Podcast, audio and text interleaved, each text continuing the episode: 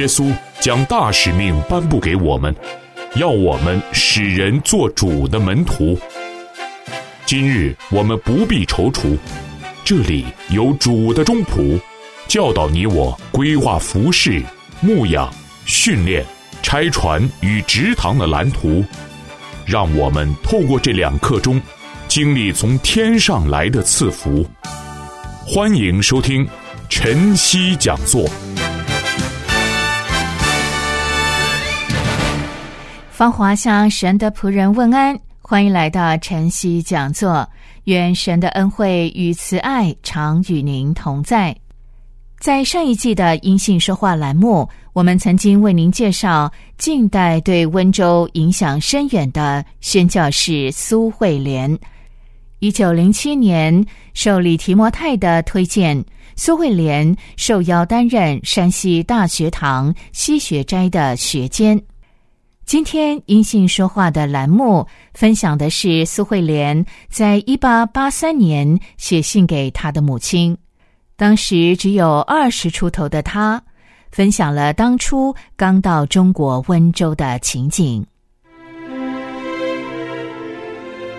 那些在盼望中书写信心的手，那些在忍耐中以爱胜过仇敌的心，因着信心，他们仍在说话。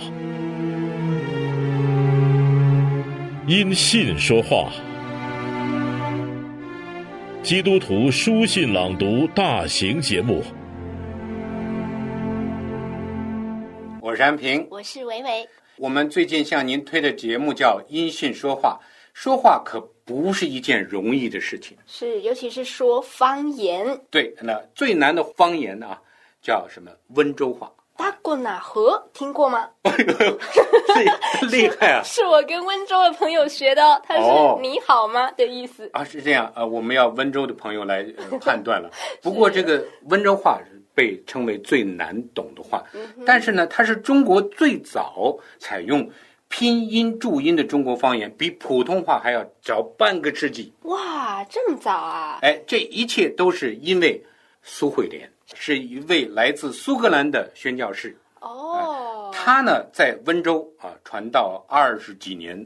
哇，那么他的今天的信件呢，一定会让我们看到很多很精彩的话。今天呢，为我们读信的是许南胜老师。许南胜老师呢，他是知名的节目主持人，也是神学院的老师。是，那么就让他的声音带领我们进入苏慧莲的世界。一八八三年一月十二号，亲爱的爸爸妈妈，我几乎不能想象，在年关时节，你们待在一个没有壁炉的地方。但我此刻就在这样的一个氛围里，我这里没有壁炉。温州有山有水，向东是一片广袤的平原，一直延伸到海湾，那里遍布的群岛上生活着一群渔民，其中有很多人不愿意过诚实本分的生活，而是冒险做起了海盗的勾当。温州向北的群山住着许多勤劳的农民。不过，他们中间也出现了不少拿枪的强盗。这群强盗中没有具备抢劫大村落的能力，他们不过在夜间闯入民居，抢掠一些财物，就让他们心满意足。由此可见，温州周边的群山和海岸从来都不缺少恐怖活动，这让那些不得不生活在温州的人感到无限的恐慌。但是，不管怎么说。温州依然是中国最美丽的地方之一，到处都是起伏的山峦，到处都是河流小溪，让人赏心悦目，身心舒畅。瓯江虽然在中国地图上并不明显，但却和塞文河一样长，而且在很多地方都与之相似。温州的人口主要由农民和地主构成，这两大阶层也是大清国的脊梁。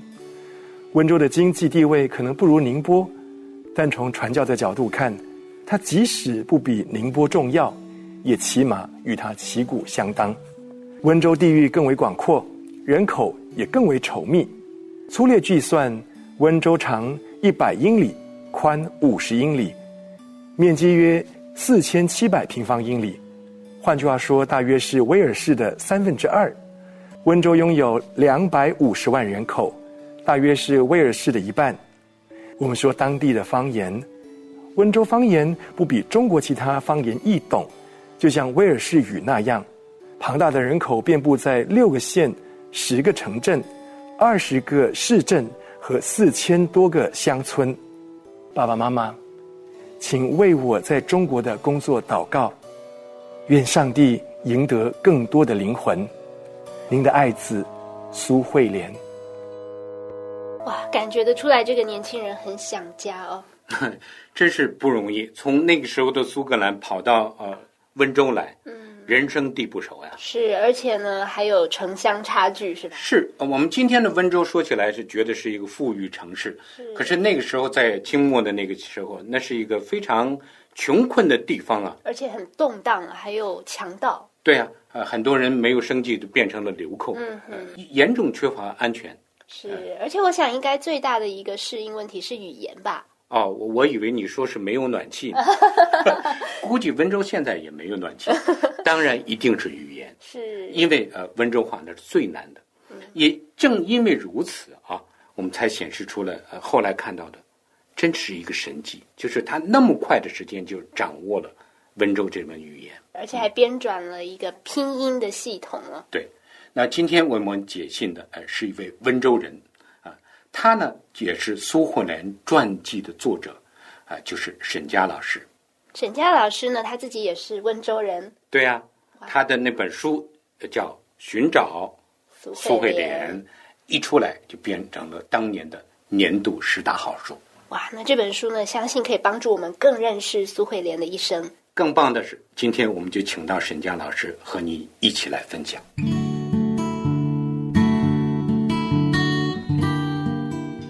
这封信呢，是他刚刚抵达温州的时候写给母亲的一封信。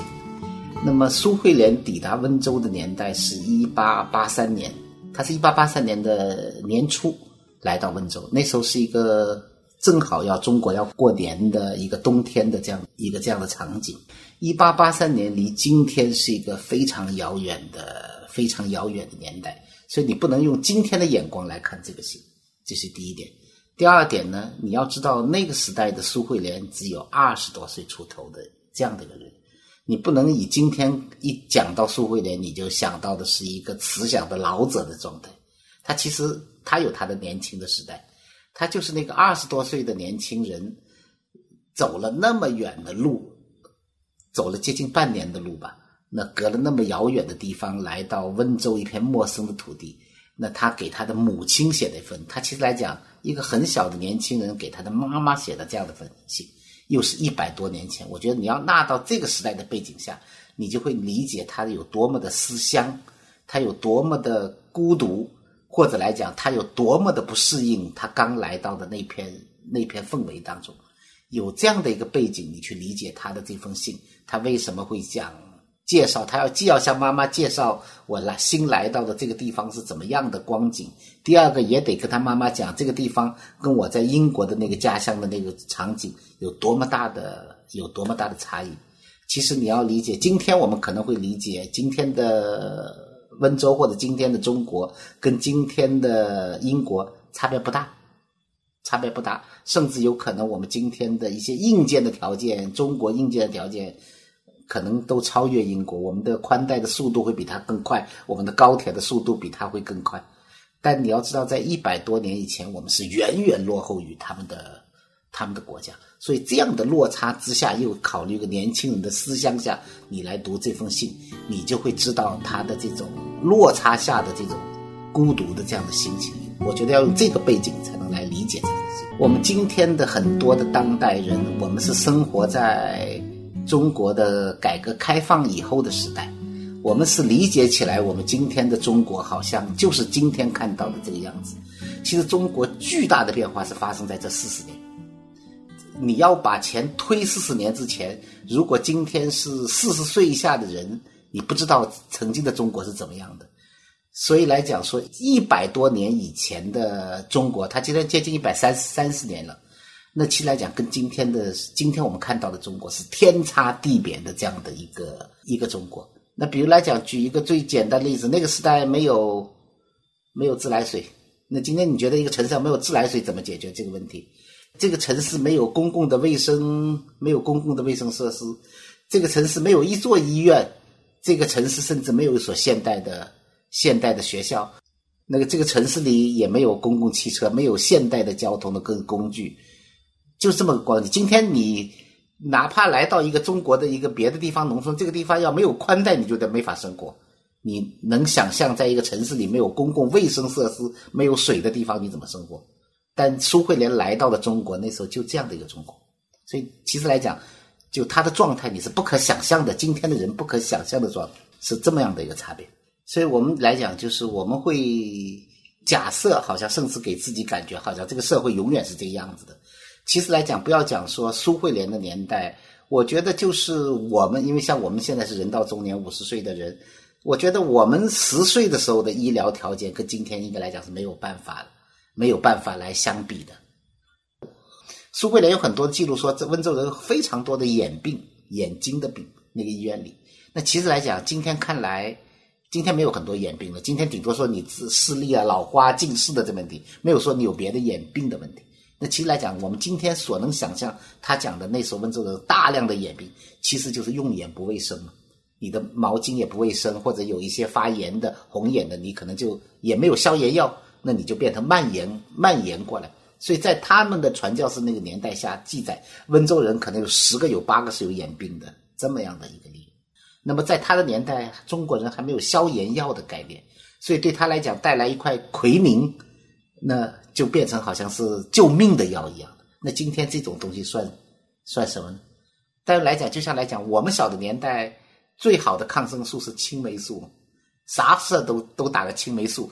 呃，发烧了，那今天还会有年轻，还会有小孩子用青霉素吗？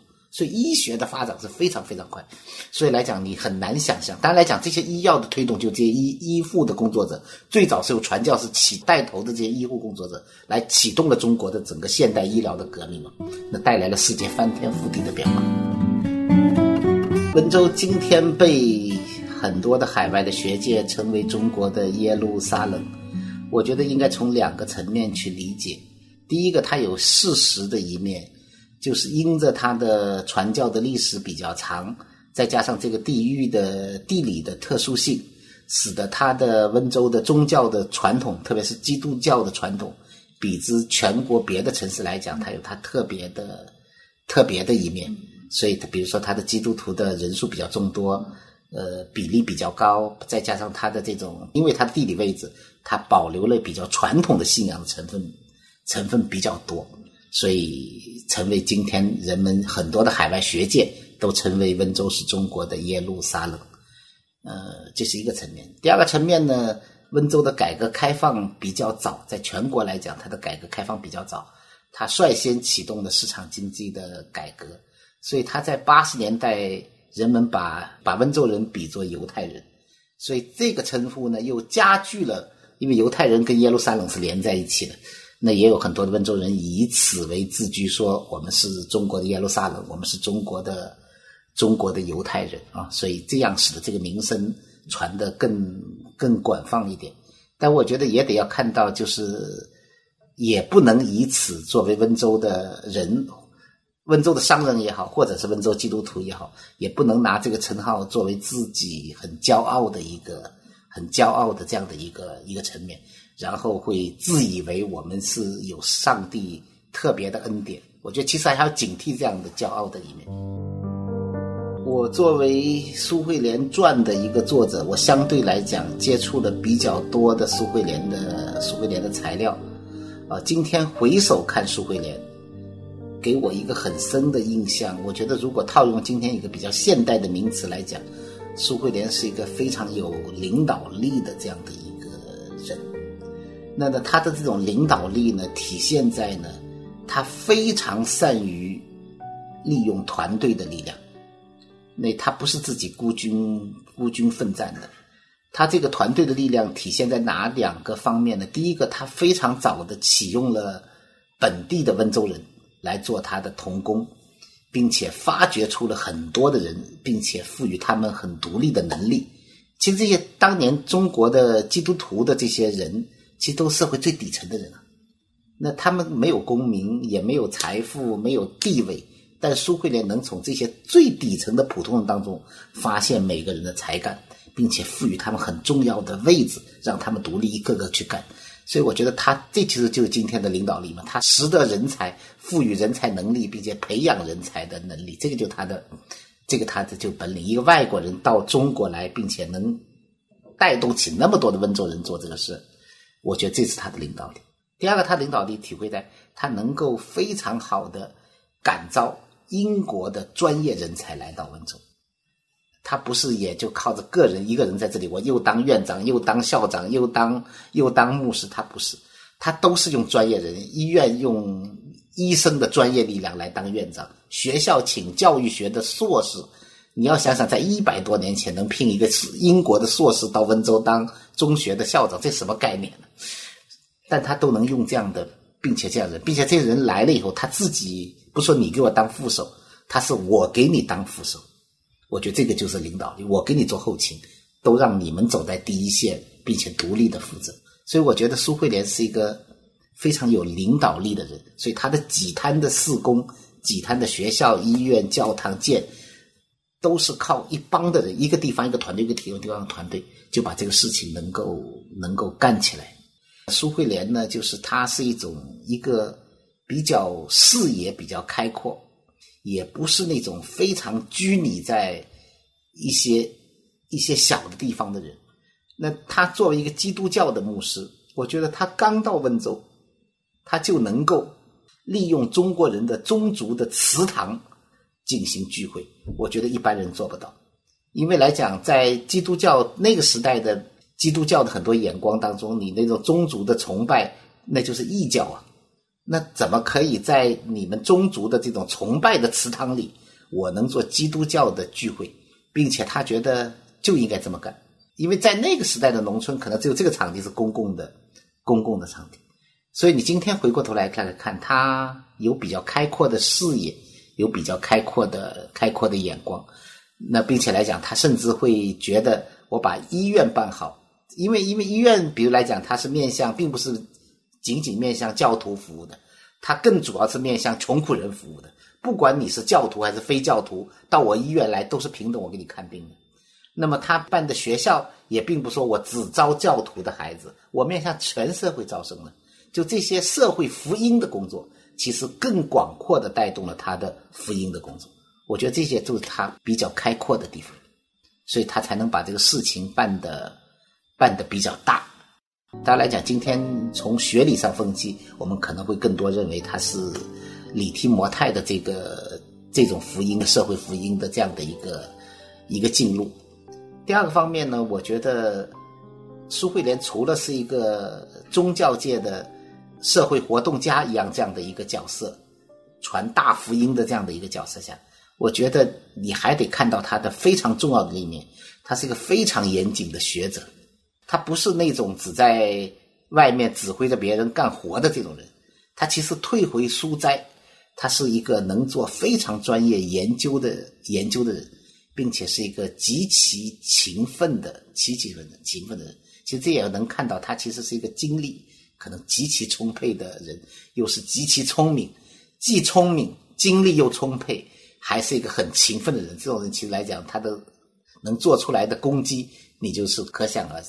所以他在这个自己的学术的领域，不论是他最早的从事温州方言的研究，还是最早从事中国古代典籍，比如说他把《论语》翻成英文嘛，这样的研究，还是后来从事中英关系史的研究，哪怕到他的最后的晚年，从事佛教那个学术词典的编撰，其实他都有他非常深厚的学养，并且是做学术工作的这样的一种严谨的态度。在他的这两个方面，他的外向的一面是一个。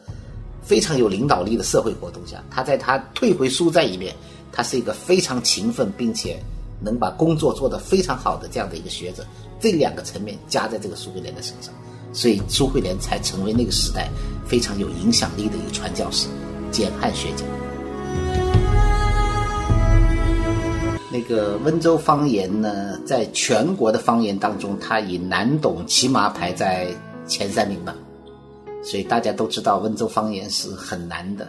我自己作为一个温州的本地人，我至今没有看见过一个非本地的温州人能把温州方言讲得很溜，没有见过。至今我没有见过。有些人是外地人，他比如说他的太太是温州人，所以他来了住在温州，或者他是她老公是温州人，她嫁来住在温州，但她不是出生在温州的人。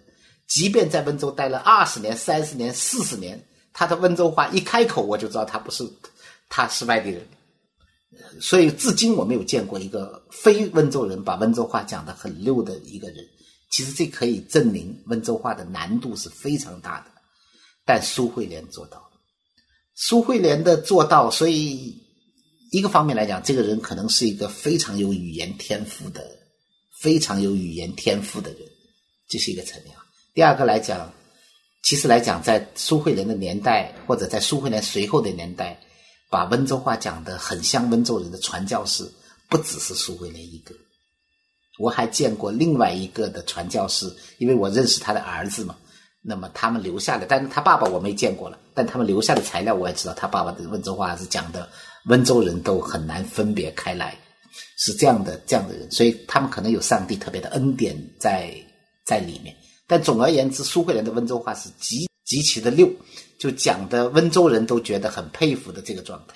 但有人来讲说，你又没听过，你可能赋予他更多的传奇的色彩。苏慧莲又没有录音，你怎么知道他能讲的那么溜呢？那就好在就苏慧莲留下了一本温州方言翻译的圣经。那么这本圣经是用拉丁字母按照方言注的。那这种注法就是当年的教会罗马字了，用这种方言方言注。那这本书呢，现在是留存下来了。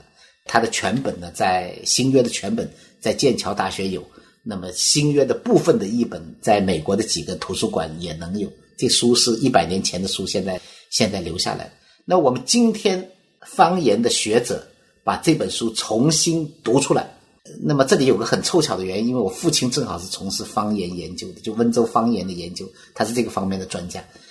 那今天的评价就说我爸爸是这样，他说苏慧莲当年的温州话是非常准确的。那这个非常的准确，说明他自己当年确实是懂温州话，并且是讲的很准的。那么他给温州人留下了一个什么样的财富呢？他留下了，在一个没有录音机的年代下，因为那个时代没有录音机的年代下，他为温州方言留下了一百年前城区发音的标准音的版本。因为语言是变迁的，在没有录音机的年代下，他用这个写下的这个注音字母，为我们留住了一百年前的温州城区到底是怎么样标准发音，这就是一个很大的贡献。那这可能来讲是留下的唯一的一个版本。所以这个就是它的价值。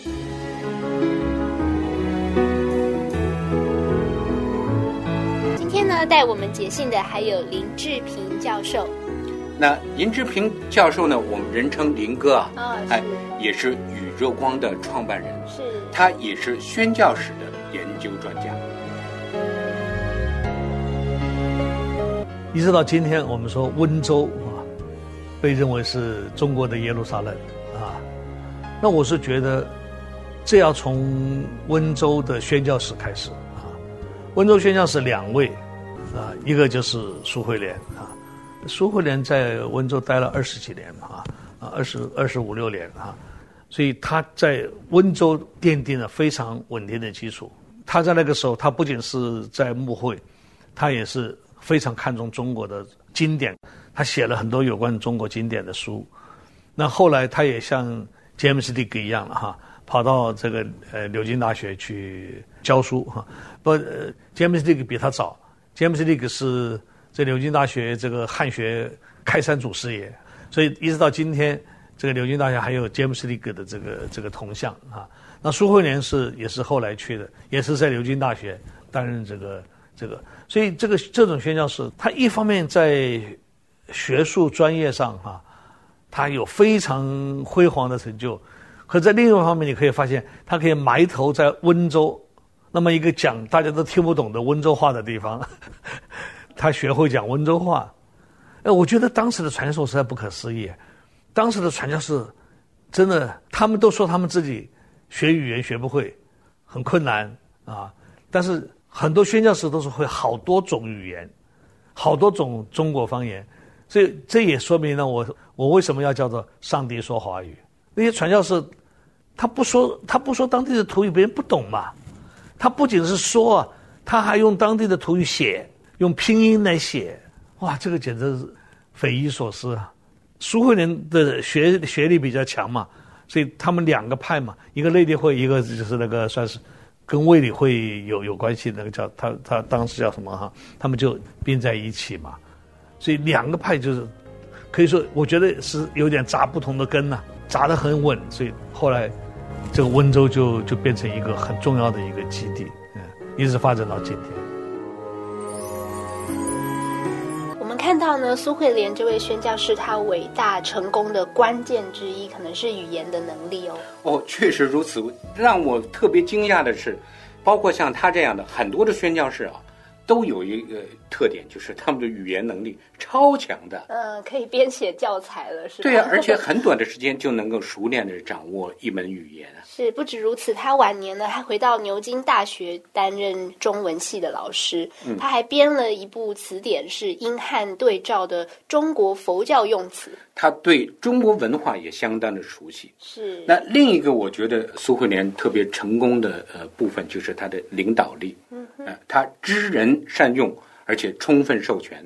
培养当地的童工啊！是我相信呢，他这个为温州的基督教信仰打下非常好的基础哦。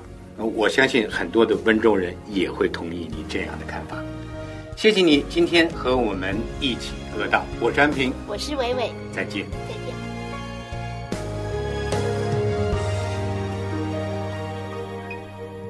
您现在收听的节目是晨曦讲座，我是方华。以上的节目是由几个福音机构一同制作的《音信说话》，《音信说话》的精彩内容已经出版，书名是《今天他仍旧说话》。您可以在微读书城里面搜寻《今天他仍旧说话》，就可以找到电子书。从今天的节目里，我们看见苏慧莲，她是一个具有领导力、感召力。宏观的视野、严谨的研究态度、语文天赋，被神所重用的仆人，对温州有着极大的贡献以及深远的影响力。在今天这个时代，我们也恳求主兴起更多优秀、忠心、良善的天国领袖，一起兴旺圣功，广传福音。感谢您收听今天的晨曦讲座，愿神建立我们手所做的功，我们手所做的功，愿神建立。我是芳华，我们下回相约在主里。离开时候还不知往哪里去，誓言来临，你甘心献上唯一。因为这就是心，就算没有得着应许的，你依然欢喜。在这世上几句